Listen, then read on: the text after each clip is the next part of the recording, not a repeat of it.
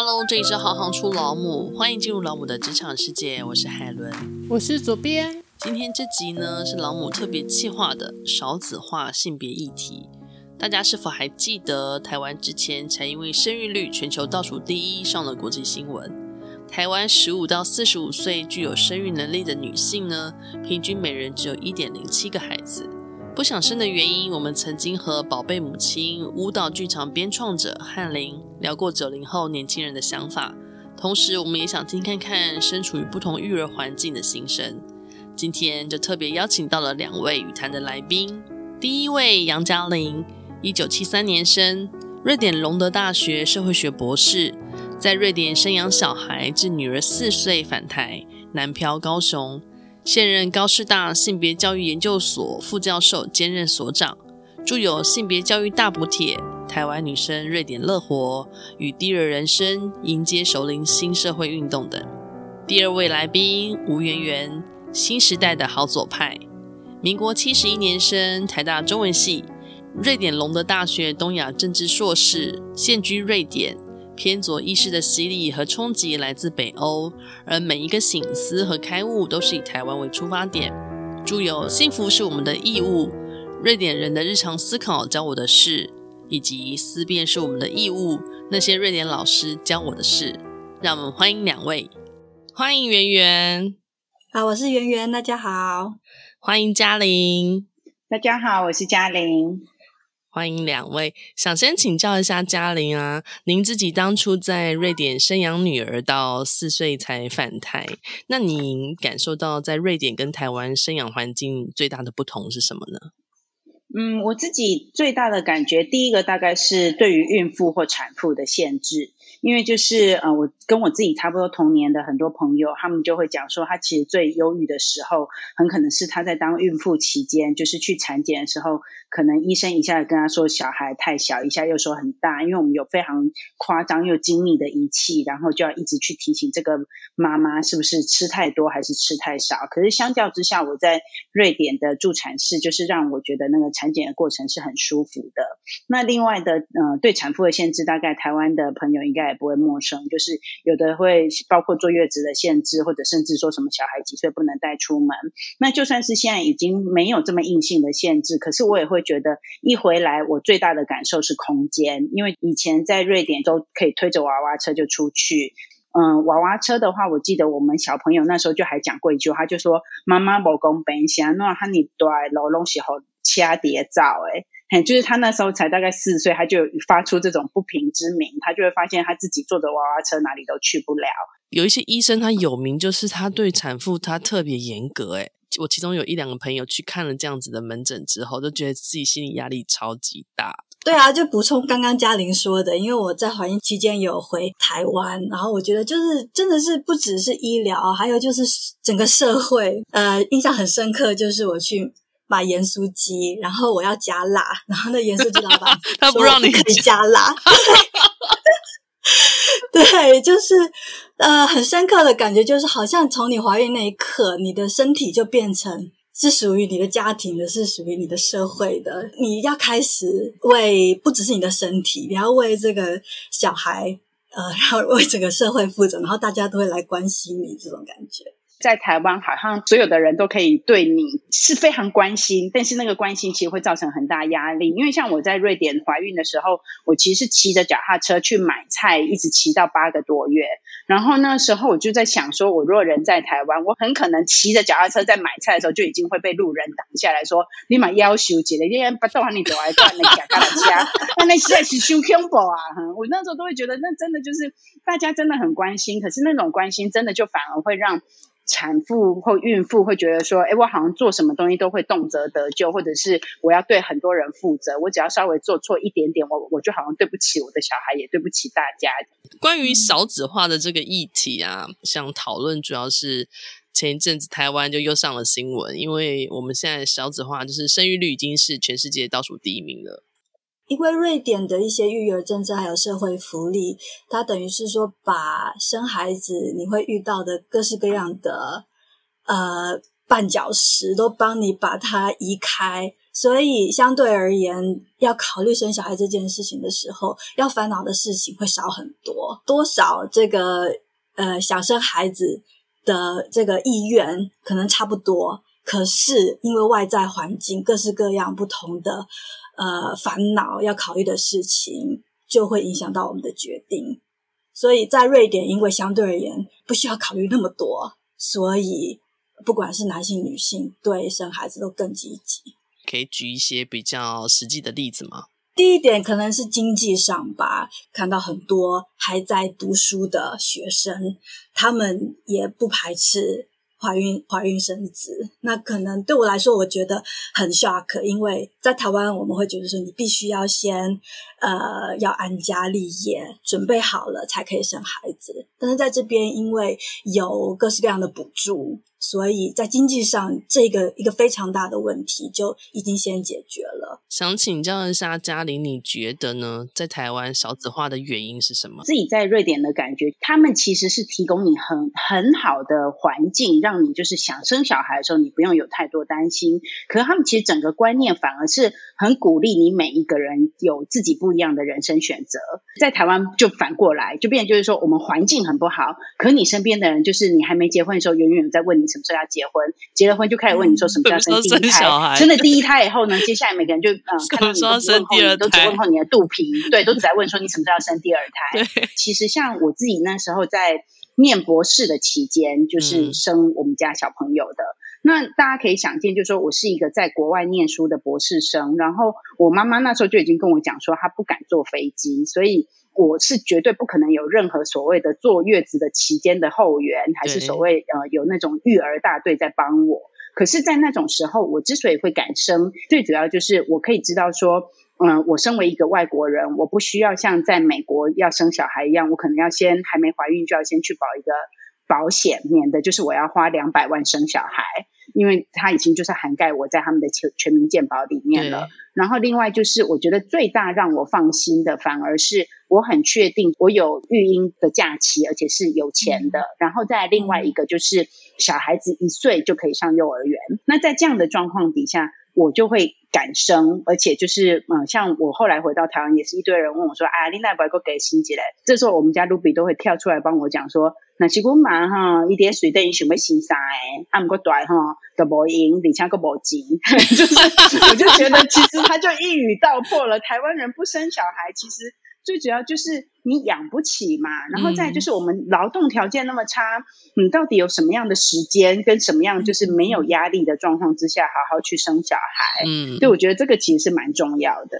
在瑞典，他们对于家庭观念也是非常重的，对吧？大家会想象说，可能欧洲的家庭有比较重视个人的主义，然后呃不会有重视孝顺啊这样子的传统的观念。嗯，但是我可以感受到说，他们虽然没有很强的那种要报恩，然后要抚养的那种传统的责任感，还有就是在经济上的那种责任的连结。但是他们的感情是蛮深刻的，比方说我的先生和他的妈妈，一直到现在都常常会在电话上聊天，然后可以常常一聊就聊半个小时，呃，甚至更久。可是我觉得我好像我不记得，就是上一次我跟我的爸爸妈妈可以这样子，呃，很深入的聊天是什么时候了。自己观察我的瑞典朋友，当他们就是比如说你养小孩不是义务，或者是我养育爸妈不是义务，因为我们连现在民法都还有讲说你你有养育你爸妈的责任嘛。对。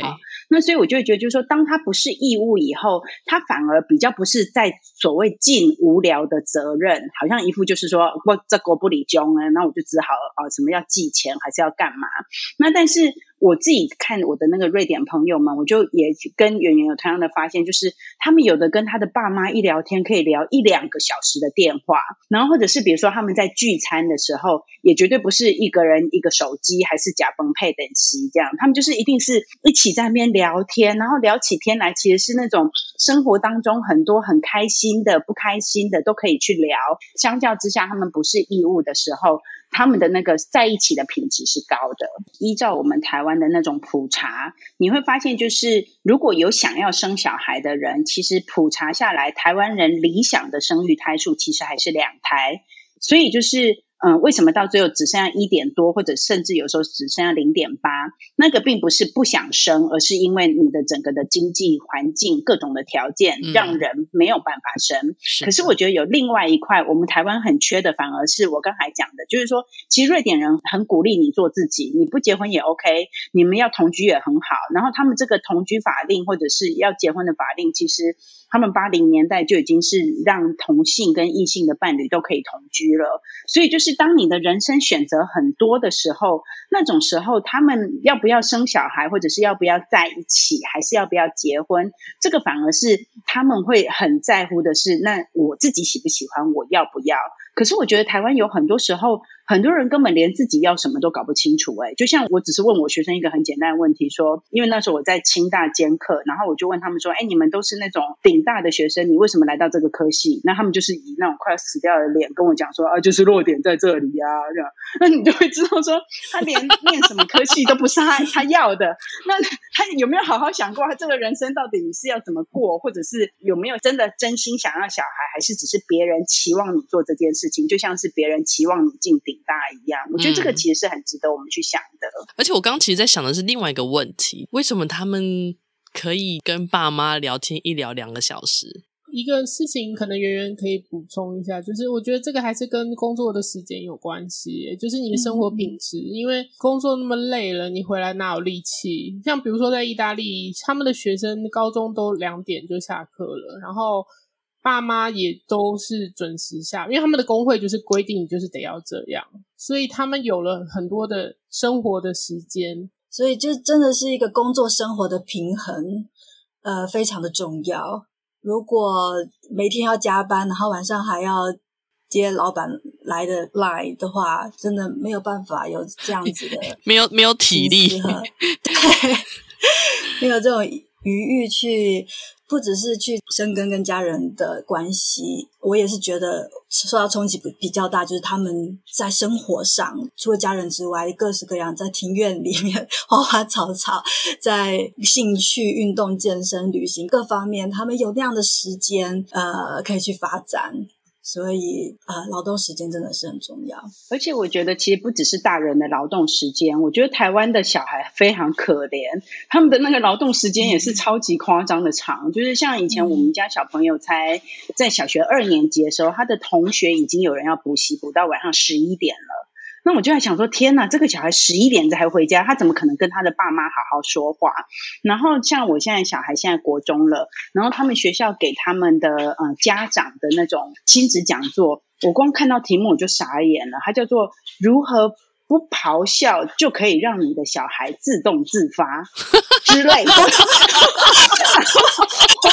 我就想，我就立刻跟我们家露比说：“卢比，这妈妈都没听哈，我叫你咆哮鬼哈。”就是一方面已经够没时间了，可是我、嗯、如果假设就像刚才海伦讲的，如果爸妈自己都还有很多东西放不下，就是你一方面又想当小孩的朋友，嗯、可是你一方面只要一听到别的小孩什么三岁会背唐诗，什么五岁就开始惊恐，就开始觉得来不及。对，然后呢，而且现在的小孩更累，还不是只补习，因为那个补到十一点还是在补书法，哦就是你什么书法也要会，什么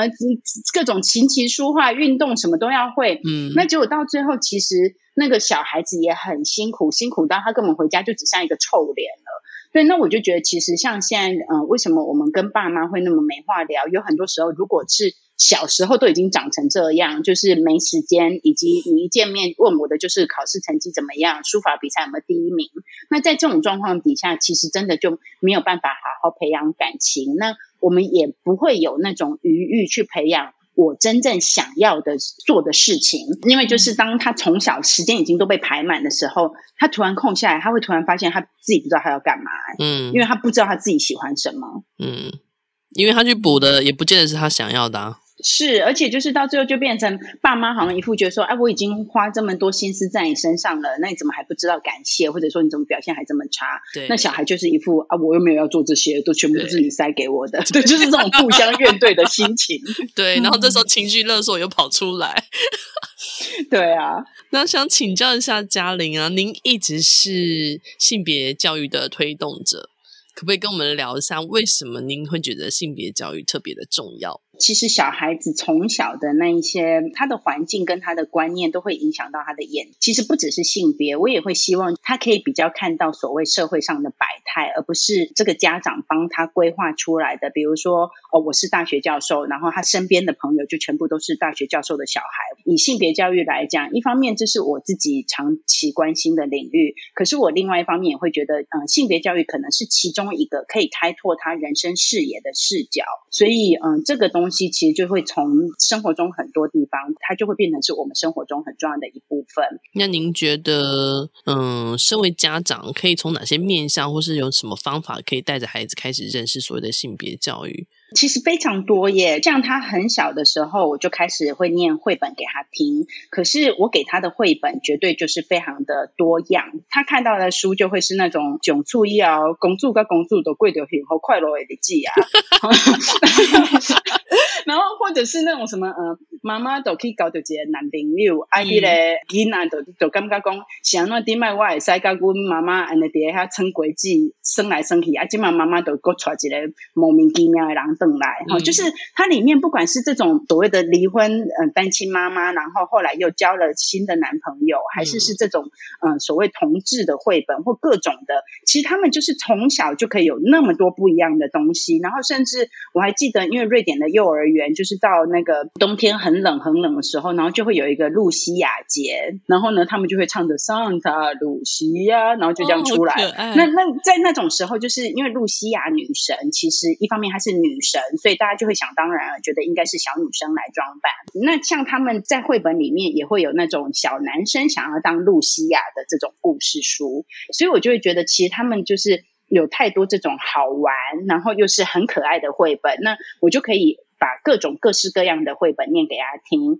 那我虽然刚才举的是瑞典的例子，可是我觉得其实台湾最近也出了不少，不管是前一阵子那个在新闻上闹很大的《国王与国王》。嗯，然后或者是嗯，我有两个妈妈哈，然后或者是巴贝克尔很早期就已经出了纸袋公主啊、灰王子那些系列，我觉得那种都是很好的性别教育的一个入口。那我觉得像类似这样子不一样的绘本，其实就是可以开展他很大眼界的一个方法。嗯，云云有没有想要补充的呢？在瑞典的话，也可以感受到跟几十年前，就是我先生长大的那个时期比较起来，他们在幼儿园的教育的方针，也对性别这一块越来越花越来越多的心思。比方说，他们会更鼓励男孩子跟女孩子，不限于男性和女性的刻板印象的一些行为，或者是外表。可能他们穿的衣服，男生不一定一定要穿蓝色的，然后女生不一定要穿粉红色的。然后他们玩的游戏，哦，也是尽量在旁边引导孩子们，呃，去接触，然后去尝试超出他们自己本身性别可能天生或者是受到社会的影响会更有兴趣的一些游戏。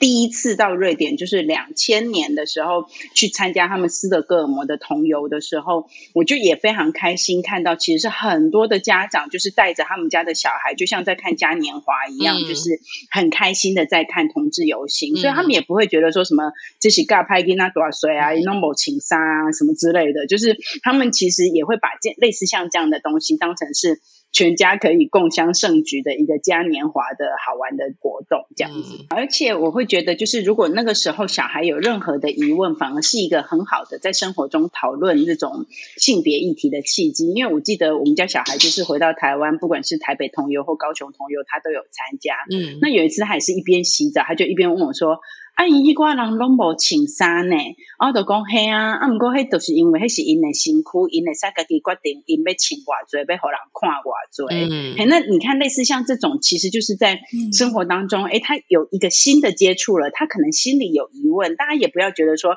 小孩他心里都不会有疑问。嗯、那但是只要我们给他的环境是让他知道说他问什么问题，他是不会被骂的，然后他是可以被好好接住的。那我觉得这种时候，这任何的场景都会变。变成是他一个算是他开启讨论的契机。因为我觉得印象很深，他刚回来台湾的第一个幼儿园的时候，他就回来跟我讲说：“哎、欸，妈妈，我们班某某某跟某某某说要因公要结婚，啊，不过因两个东西查某的呢。”那所以我那时候就跟他讲说：“哎、欸，阿都比你那安尼想，妈妈顶麦虽然不想跟你讲过公主跟公主拢过得幸福快乐的日子，我们家小孩就立刻讲说：对啊，啊，不过还是在水电。”哦，所以他立刻可以告诉你说，瑞典可以，可是台湾还不行，因为那时候台湾同婚还没通过。对，那所以那个时候我就跟他讲说，嘿啊，啊，这都是想做，咱台湾都开始被进出讲查甫跟查甫，查甫跟查甫，还是查甫爱查甫，拢会使抓到底，拢会使结婚。然后他那时候他就突然想到，我们曾经买过一个就是支持同婚的那种什么呃小的那种手机吊饰，然后他就跑去找吊饰了。所以我就会发现，其实像这个例子就可以让家长看到，就是说小孩子的。问题其实都很直白，而且你就是全部都跟他直话直说以后，也没有任何天塌下来的反应，因为那个小孩就只想到他的手机掉失，然后就跑掉了，所以就是也不会因为说我一天到晚跟他讲这些，然后就被我洗脑了，还是他就呃怎么样有所谓的要放在挂号里面的不正常的发展，我觉得那些其实都是大人自己的脑补，或者是说太多的担心。那您觉得台湾的性别议题还有哪些进步的空间呢？就你的观察。我前一阵子正好有机会访问到一些还蛮年轻的女孩子们，而且她们是对社会议题还蛮关心的女生。然后我就蛮惊讶发现，就是说对他们这一代而言，反而性别他们会觉得同志议题是现在你讲到所谓的性别运动，他们第一个想到的是同志运动。然后他们反而会觉得所谓的妇运是老 Coco 的代际，然后他就会说，我觉得那些都是长辈。然后我就突然觉得啊，对我也是长辈了这样。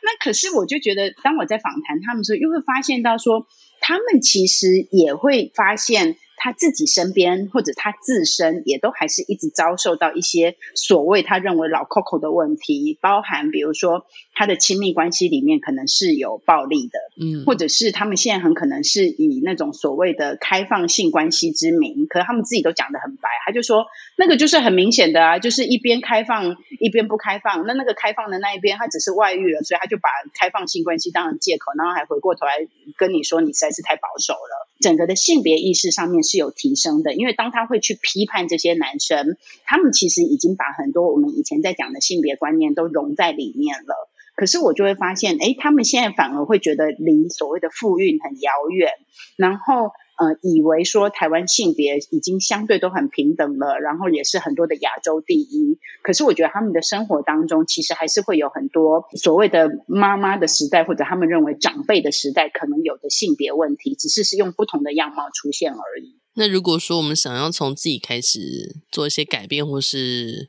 我们还能做些什么？应该这样说。以我自己是从事复孕那么久的人，我自己会发现到说，很可能我们自己复孕也要想一下，就是怎么样重新拉起我们跟年轻世代的连接。现在年轻的一代，他们可能会去参加人权营。然后也有很多所谓的人文社会的营队，可是性别方面反而比较少。自己作为一个妇运工作者，我也会在想说，我们要怎么样重新开启跟女生之间的连接，而不要让他们觉得我们老 Coco，就是他们就会跟我讲说，邀请同志咨询热线来的，一方面他们相对年轻，另外一方面他们每次都在讲的是约炮啊、一夜情啊，这种就会跟我们很接近。那我们就想说，哦，对，所以我们可能也要推陈出新一下。对，那可是。另外一方面，我觉得如果是对一般的听众，或者是说我们这些家长们，我们可能也不要一直觉得说，哎，台湾好像相较之下，所谓性别很平等了。其实很多你以为很旧的，是在你妈妈或阿嬷年代的剧嘛。很可能现在都在出现，只是用不同的形式。嗯，不管是比如说现在的犯罪形式，可能是像 N 号房事件，哈，或者是说很可能网络世代的那种沟通方式，或者是自我肯定的方式，可能跟以前不一样。他现在可能是觉得他有多少赞，有多少的追踪者，这是他很大的自信的来源。那我觉得类似像这些，也都是很值得。就是如果我们自己在生养小孩的时候，我们可能也不要再用我们以前的那一个观念在想，我们想要给他什么教育，而是也可以看看他们现在的经验是什么，然后来调整我们自己常常讲的说辞或者是做法。那我觉得这样子可能是更贴近他们的需求的。圆圆呢，有没有什么不一样的想法？听嘉玲这样讲，我想到跟年轻人感觉距离比较远，会不会是因为女性通常意识到不平等的时候都是呃生小孩子的阶段了，所以也有可能。到了可能开始工作，然后结婚，然后开始被身边人所有的人逼婚，然后逼生孩子的时候，嗯、然后再慢慢的面对职场上各式各样的不平等，才开始意识到。所以可能在学生的阶段还没有办法很深刻的去体会到性别还有女性接下来会遇到的很多难关。时间点到了，你就会知道说这些所谓的。好像你以为不会被加注在你身上的东西，就是默默又出现了。其实对于成年女性来讲，想要找到友伴跟支持，其实是更困难的。因为像前一阵子，我也才跟一个朋友聊，他会觉得他已经没有办法跟他屋檐下的那一个男性一起生活了。可是呢，他身边的所有的人反而都是跟他讲说：“哎，你已经过得很好啦，你就是因为过太好，所以才会熊当熊塞啊。你你昂其实也已经蛮不错。”那我就会发现，我们可能整个社会当中都是用很低标的方式在看我们异性恋的男性，那以至于就是说，当这些异性恋女性出现一些这样的困扰的时候，一方面不容易被人家感同身受，那可是另外一方面，我们可能也不会去鼓励这个女生，比如说她的梦想就会觉得：“哎，我其实还是。”会很希望，虽然是老夫老妻了，可是要有爱的感觉。然后所有人听到就是哈哈哈哈，就是觉得他在痴人说梦。就是跟我们前面讲的，如果人家他们要结婚、要离婚、要同居、要单身，那个选项很多的时候，当你能够一直在一起的，那那个就是很值得生活在一起，而且是在一起很开心的对象。那我就还记得我之前的呃婚姻出状况的时候，我的瑞典朋友就也会跟我讲说。如果你在这个关系当中不好，你就应该结束。那我在台湾从来没听过这样的一句话，每个人都会跟你讲说啊，你现在这样子啊，这很正常啊，这个我们家也有哦，是这样哦，哦，这个也没有多糟哈，我们好像只是处于这种比上不足，比下有余哈，然后你不是最烂的，所以你也不用再熊康熊胖哈，不要在那边想半天，你就是安于自己现在的生活就好，不是鼓励你去追求你觉得更值得你拥有的。我好喜欢你刚刚讲那个用很低标的标准在要求异性恋。我刚听到那句，我整个就是笑意藏不住，但不好意思爆笑出来的。我们怎么样串联跟互相滋养，这个也是还蛮重要的。嗯，所以老母也要自己互相串联跟滋养。有的人甚至都已经讲说，今天的习惯比来也紧昂，我就已经都觉得，为什么要等到比来呢？你现在还年轻，你其实是可以去追求。虽然，但是我们其实一般社会当中也不会鼓励女生去做这样的突破。而且在台湾，好容易把一个东西绑在一起，就是说，常常有人讲，两个人结婚不是两个人结婚，是两个家庭结婚，给人家感觉压力太大。对，而且我觉得其实有很多的男生，他很可能已经是觉得那是一个超级无聊的责任了，可是他就好像真的很狗不理中。那我自己就会想说啊，我这个老娘也没欠你什么啊，你有因为要这样子，对，就是我自己也可以活得很好啊，对，不需要在那边担这种无聊的责任哦、啊。嗯嗯嗯，那可是就是大家就会变成，哎，好像会。框在那个框架里面，好像一副说，哎，我如果离婚了，别人会怎么看我？或者是说，哎，我再怎么不好，也要有这个空壳。可是没有去想过说，那个空壳底下的那个品质到底剩下什么？啊，我觉得这个也是我们在台湾很少人去谈跟去想的。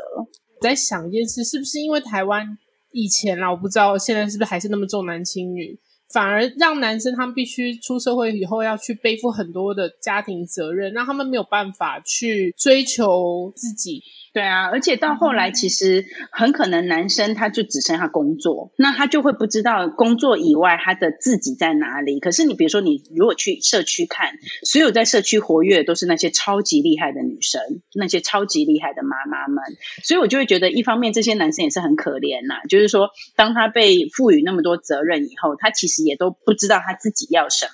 那当他不知道自己要什么的时候，他也没有自己去突破那些枷锁。那到最后，他很可能就会万天万得万下部万万下回，哎，就是万北部就是万共共万进户。这个也是我们性别教育在谈，就是说，我们可能不只是在讲女生，我们也会希望这些男生是不是他可以更去做自己一点，以及更知道自己要什么，而不是。那么的，就是呃，好像一副全部东西一个不理揪，然后他自己背得很痛苦，然后也让身边的人不开心，然后也让自己不开心。那个框框他自己要先跳出来。其实像圆圆应该可以分享，我觉得我自己在瑞典看到的男生不是长这样。比如说跟他的妈妈讲说，哎，我只是去一个抗争场合看一下，结果他的所谓看一下，其实是就直接在那边带头吗？呃、就是加入呃占领运动，占领了差两个礼拜就一年了才回家。有一个跟他。差不多年纪的一个大学生就问他说：“哎，那你现在大几？”他就说：“哦，这是一个很难回答的问题，因为他就是中间跑去抗争了，然后他就中间大学就中错了。用这样的方式去体验人生，然后或者甚至他后来他就会什么又修数学又修语言学，然后他跟我们家 Ruby 讨论起数学来，就像是讨论一个多么精彩的东西，因为他就觉得说：你不觉得数学很美吗？就跟语言学一样美。我想说，好像数学什么时候美过了？但是我就会觉得，你看他们的那种教养方。方式真的是让不管男生还是女生，就是你更能够去知道自己要什么、喜欢什么，或者是他们常常会讲说我我喜欢什么，或者是我专长是什么。嗯，可是你问台湾的小朋友，他们都会跟你讲说我这个不行，那个不会。嗯，就是他不会讲说我什么东西我喜欢。嗯，对，所以我觉得像这个可能也是，虽然跟性别教育你觉得有点远，但是我觉得到最后，如果这个基础功没做好，来到性别关系，它其实我们的就会长成现在这种。对，我觉得。觉得真的就是男孩子也必须要了解到，说父权结构下的受害者不是只有女性而已，其实男性也是受害者。我们都都说女性运动、女权运动，可是其实真的解放的不只是女性。我之前看台湾的研究说，台湾的学生在毕业的时候，通常呃男性选择科系的第一个考量是未来的收入，女性选择的第一个考量是兴趣。我看一下我自己身边的朋友，我可以看出这样子的一个模式。嗯，所以性别可以做到某种程度的解放的时候，我相信男性也可以得到很大的益处，不用背负了这么大的压力。很想要问问看。你们两位为什么在瑞典的教育里头，或者是说，其实其他国家或许也是这个状态咯？就像您刚刚说的，那个小朋友他对于事情的那个热情的程度丰沛，或者是说他可以这么自信的说出“我就是喜欢这些东西”。你们有思考过为什么吗？嗯，一方面，他们在小学的阶段，他们的竞争非常的少。所以好像到四年级之前都完全没有排名，四年级之后才开始会有成绩有排名，所以他们相对有更多的时间跟空间，不会马上被成绩凸显说哦，我这个考几分，这个考几分，我好像我数学就很烂，什么什么的就很烂这样子，所以这方面可能是。他们可以更有时间去寻找他们想要做的事情。那我觉得另外一方面，当然还有因为劳工权益还有收入这一块，他们不同的阶级的工作的收入差异，当然还是有差。就是白领、蓝领不同的教育背景的工作，虽然还是有差距，但是相对跟可能台湾相比是非常的平坦的，嗯、所以他们不会担心说。我今天如果选这个科系，或者是我兴趣是这一块的话，我可能未来会需要担心很多事情。嗯，台湾其实真的，我们的教育过程就是非常的重视成绩，以及就是所谓成就前面百分之五的那些学生。那所以就是说，你只要成绩不好，好像你什么东西，你其他的长处都不重要。虽然现在号称的多元，我觉得其实到最后那个治愈还是占非常大的比例。但尤其我现在在看我们家小朋友国中的在念的东西，我就发现天呐，怎么跟我以前念的没有差太多啊？那到底那个改变到底是改到哪里去？我们在受教育的过程，一方面真的嗯，只有单一的标准来看小孩的成就。然后另外一个就是，我们也不鼓励让小孩去发展出他自己喜欢什么，所以你就会变成你都是一直用外在的标准，不管那个东西是成绩，还是像刚才圆圆讲的所谓科系排名，还是收入，然后来看你自己的成就。这个也可以连到就是那个所谓教养观念。我觉得瑞典教我的事情一直都是。所谓放轻松养小孩。当我自己很轻松的时候，我就不会对我的小孩有那些所谓过多的各种要求。然后他做什么东西，我就说：“哇，你实在是太棒了！哦，这个也好好啊，这个也很棒。”我就会发现，我身边居然也都还会有那种父母是，你就算做了十件的好，他永远都有一件不好的事情可以拿出来说嘴。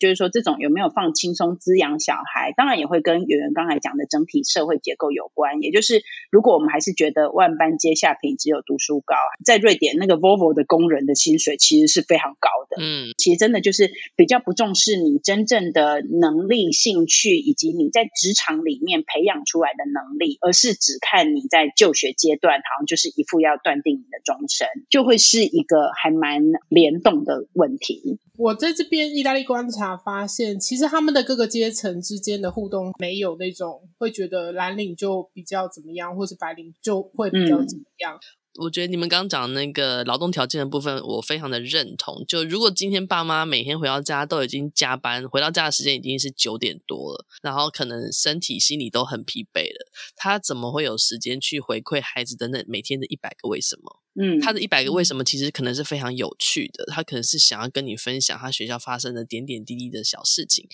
可是你已经累的，嗯、真的有时候大家形容可能累得像条狗了。那你可能就真的只想休息，好好吃一顿饭。你可能那时候还没吃晚餐，都有可能。对。那他怎么有那个余裕的时间跟心力再去呃很有耐心的去回应，或者说真的去享受这个所谓家庭生活的部分？那相对他会是一个恶性循环嘛？当每次孩子问这些问题，然后爸妈的反馈都是这样的时候，那久而久之，他当然也不会想要再去问爸爸妈妈这些问题。嗯，所以这真的就像你们说，这一连串都是联动的关系。再请教一下两位哦，在身为母亲之后，你们自己觉得，呃，从职场到家庭，从瑞典到台湾，你们自己自身的感受是什么？我们先请教一下嘉玲。嗯，我自己的话会发现，就是说，其实，在瑞典，我一直有一个感觉，就是他不需要让我在，比如说，呃，拿博士学位，或者是比如说职场跟家庭之间做一个选择。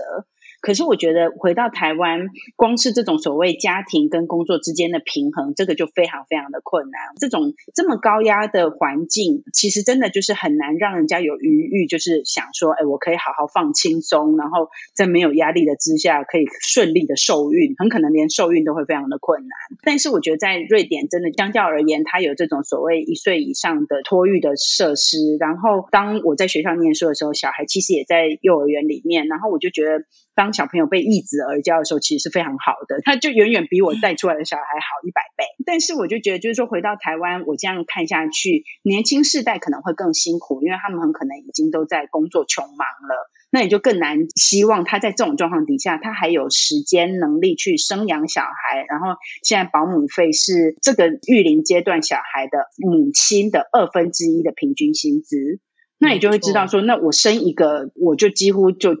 要乖乖在家带小孩还比较划算了，那更何况我还要再生第二个。嗯、那另外一个不一样是我刚才一直在讲的那种育儿的概念，就是说，我觉得台湾一方面有一块是那种你没有时间好好的去陪你的小孩，可有另外一块其实有超级大的压力，叫你要当一个完美母亲。嗯，也就是说呢，你就是从怀孕的时候就要开始看怀孕百科，然后呢，那个哺乳不顺还要去 Google 奶奶共和国，然后还要去互相超英赶美比较说啊你。哺乳啊，只哺乳六个月哦，这样太少了。世界卫生组织告诉你说，一定要哺乳到几岁？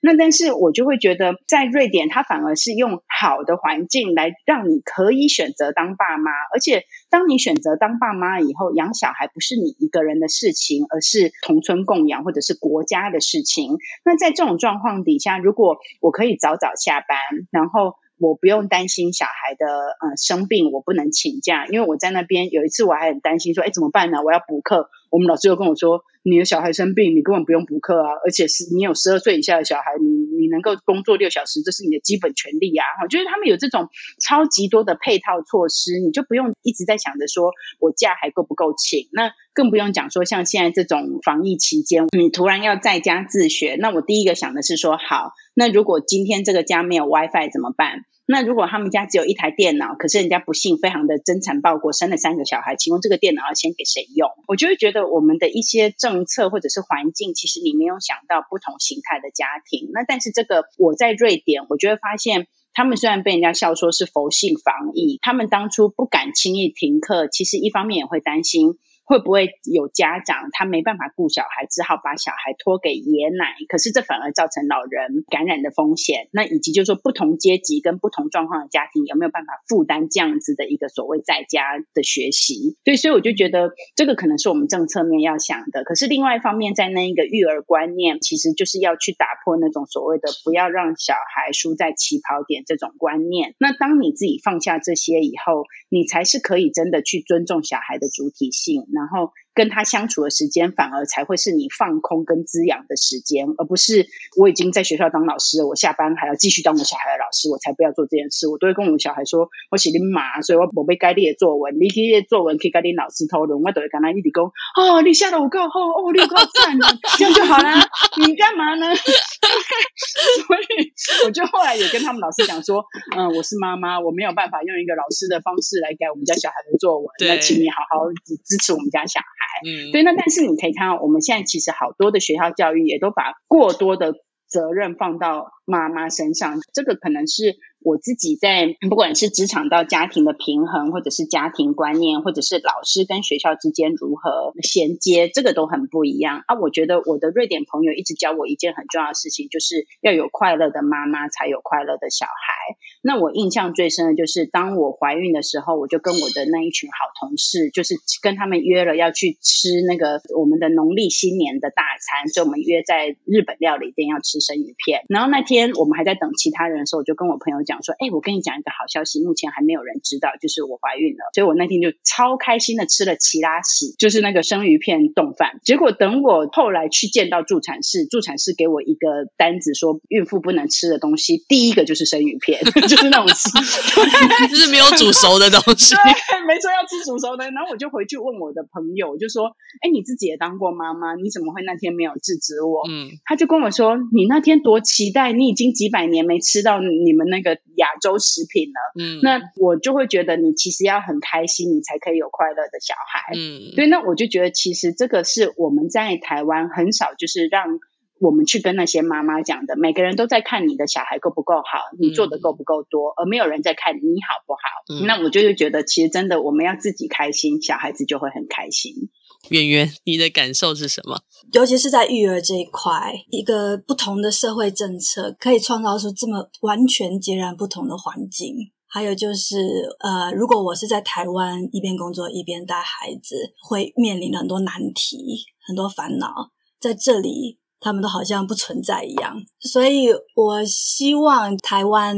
的社会，台湾的妈妈们还有爸爸们都可以更意识到，说社会可以做得更多。可能未来在投票或者是在和政治人物交流互动的时候，可以更理直气壮的表达出我们想要什么样子的社会，我们希望什么样的政治人物和什么样的政策。圆圆刚刚讲到有一点历史背景，那个可以稍微分享一下吗？就是在农业社会，其实没有家庭主妇这件事情嘛，因为大家都是住在农庄里面，然后妈妈生了小孩，然后也是在工作，农场里面的工作。然后在工业化跟都市化之后，很多农村的人口移动到都市，开始在工厂工作。那时候是不管男性、女性，还有小孩，都在。非常痛苦的超时工作，可能一天工作十六个小时都有。好，可是，在那个时候就出现了第一波，就是生育率下降很多。因为可以想象，那时候你只要不是贵族，你你是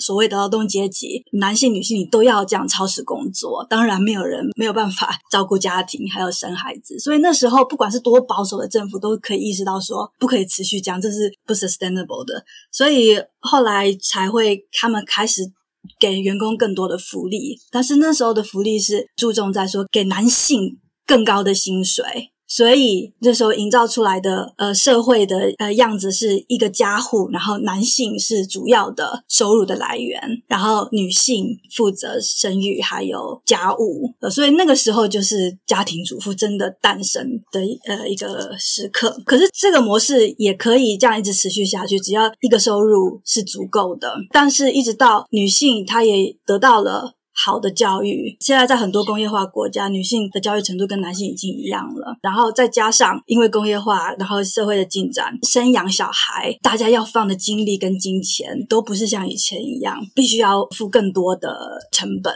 几乎每一个工业化国家都会面对这一波就是生育率的降低。所以其实不只是台湾，在日本、韩国，还有以前在欧洲、美国各国都面临了同样的问题。呃，所以在瑞典呢，他们采取的方式就是让有孩子的爸爸妈妈可以在有孩子的情况之下，也可以同时保有他们的工作。历史方面的话，就是呃，一开始这个育儿假其实是指给妈妈的，呃，那时候从来就没有任何人会想到说要把育儿假也给爸爸。通常大家都会很自然的觉得，哦，育儿假带孩子当然是妈妈的事情。一直到一九七五年，他们才把育儿假变成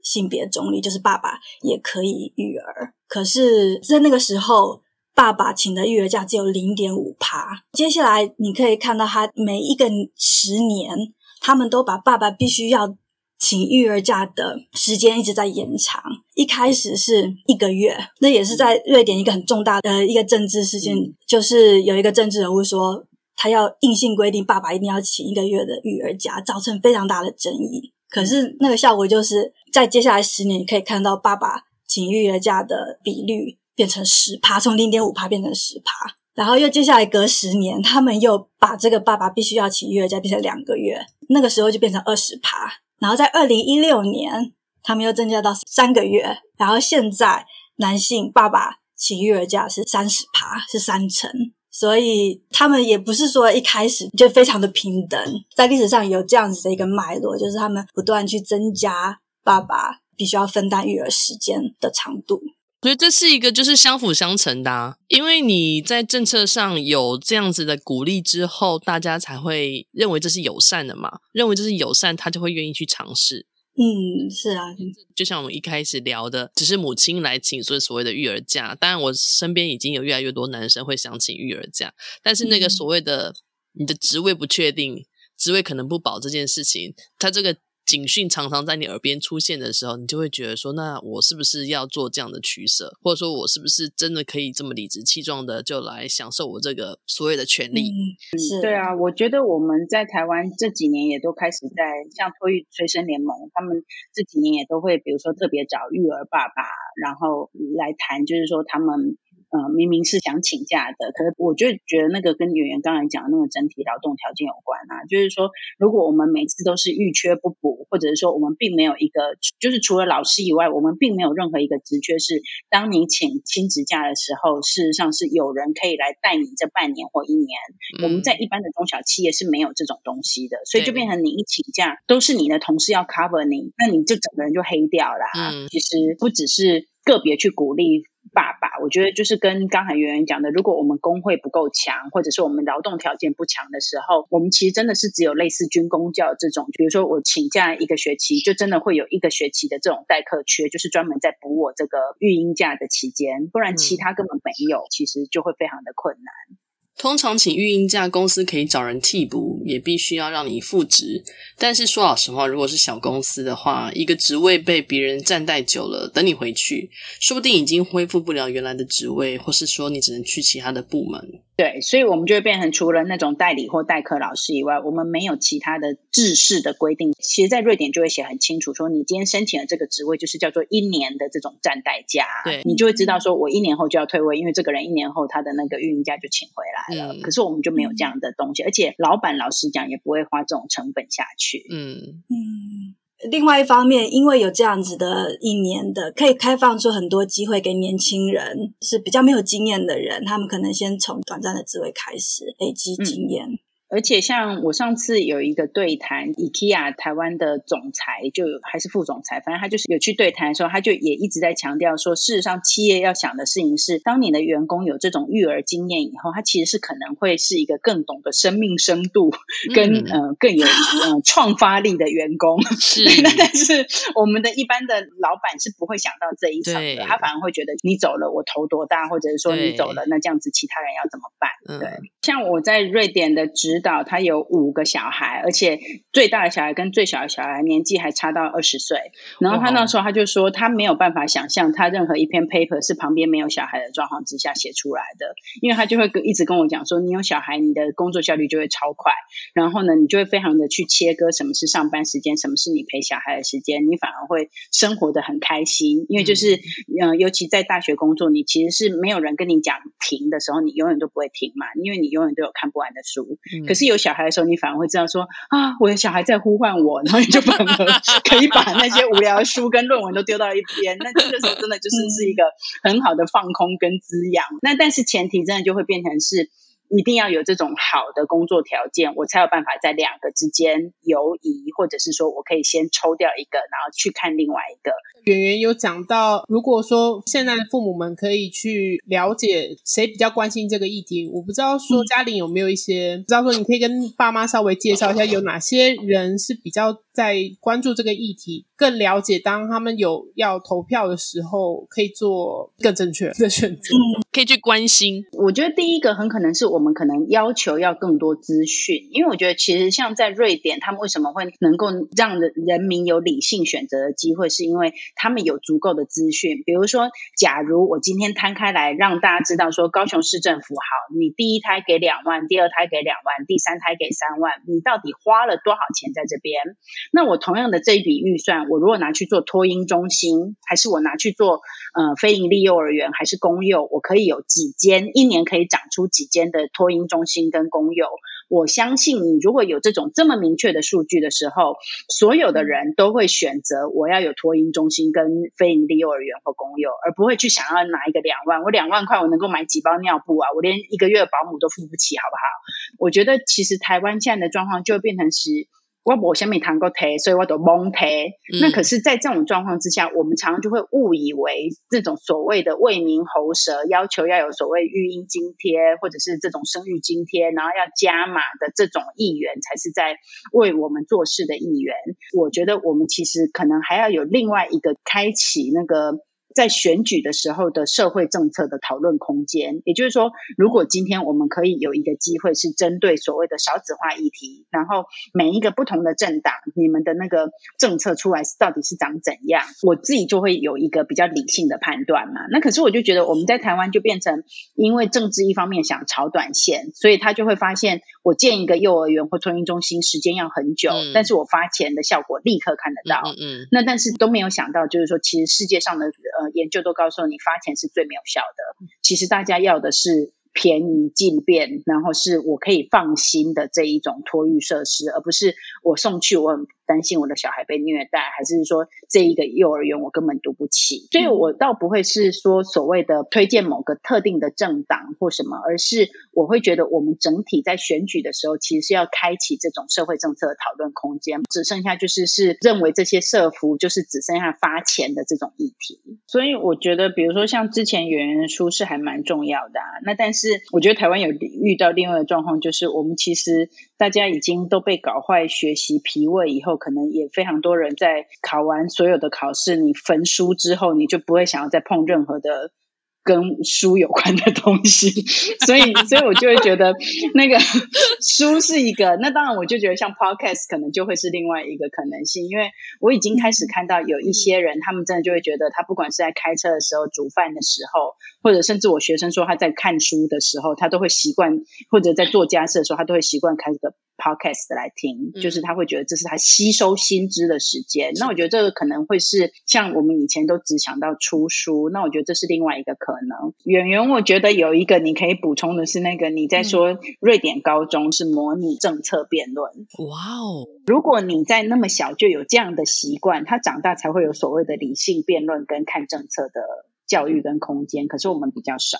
对，因为像嘉宁刚刚说的，如果没有从小就是受到这样的训练，去比较数据、比较政策的实际的效果，比方说是今天发钱发两万、三万，跟盖幼儿园这两者哪一种的效益其实是比较高的。如果没有从学校阶段不断的去训练的话，可能到了有投票权、成为公民的时候，就不会有这样子的意识或者是能力。所以这也是呃，为什么在瑞典。他们把民族还有怎么样成为一个更理性的公民作为他们教育的宗旨，所以也是希望台湾的学校教育可以增加，就是除了知识、除了数学、呃，除了分数之外，还必须要注重到，就是每一个孩子以后都会成为一个投票的人，所以他们也必须要具备要怎么样解析一个政策、去看一个数据，还有跟人们理性沟通的一种能力。我记得我们以前不是有公民课吗？看我们小朋友，他就说他以前曾经有一个公民老师，就是是都一直只会念课本啊，或者是说公民课是最容易被取消拿来。上其他那个国英数的课吗？比如说像他们在上那个性别教育，我光看到考题我就整个火起来。一份考题出了三遍，问说，请问以下哪一种是性别刻板印象，哪一种是性别歧视？都是在考这种名词的问题。然后我就跟他说，对不起，这个连妈妈是性别所的我都答不出来，因为它就是一个很去脉络。然后问了一个东西，请问这个哪个是性别歧视，还是哪个是性别刻板印象？可这两个很可能是没有办法一刀两切的啊！那你问这个到底要干嘛？嗯，那我就只有反问他说：“那你们老师上课有讲叶永志的故事吗？”他就说没有，嗯、我们老师上课都在念课文。我就觉得一方面是取决于老师，可是另外一方面也在于对这一个科目所谓的不重视，或者是不像瑞典一样是把它当成所谓培育未来公民很重要的科目。嗯，补充一下，瑞典的学校有性别日，所以就是那一天所有的科目都必须要跟性别有关。所以可能在生物课的时候，老师会谈到性别的演变、演化，还有同性恋的基因，同性恋它在人类社会当中演化当中占什么样的角色？因为其实同性恋的行为在其他的动物也可以观察得到。嗯，然后可能历史课会谈到关于女性的历史啊，呃，然后社会课会聊到收入的不平均，然后语言课会会聊到说你们平常每一个人说的话。他会让学生去注意听他们同学说的话，如果他只要一听到有任何性别刻板印象，就要把它记下来。所以大家讲话的时候特别小心。所以一整天这样子的活动，这超可爱的，一直一直落实啊！他可以从好多好多面向去讨论同一个议题。嗯，就是我觉得，呃，瑞典在做的是让学生有感觉的教育，嗯，可是我们台湾是让学生无感的教育。那个大家都加油啊！嗯，是是没错，对，没错，大家一起加油。对，嗯，谢谢两位，嗯，谢谢，今天实在太精彩，谢谢嘉玲和圆圆今天的分享。其实生不生都是人生课题，但唯有环境友善，生养的意愿才会提高。希望大家都找到最适合自己的方向。不知道大家有没有发现，除了不同老母的介绍，我们也会有我的老母系列与特殊议题的延伸系列。这样的安排不外乎就是希望带大家听听不同的观点与面向，希望大家都能喜欢。每一次的访问，我们都会公告在粉砖上。如果遇到你特别喜欢的老母主题，记得帮我们多分享，越多人收听，就能为老母带来更多的影响力。谢谢你们的支持与分享，我是海伦，我们下次见。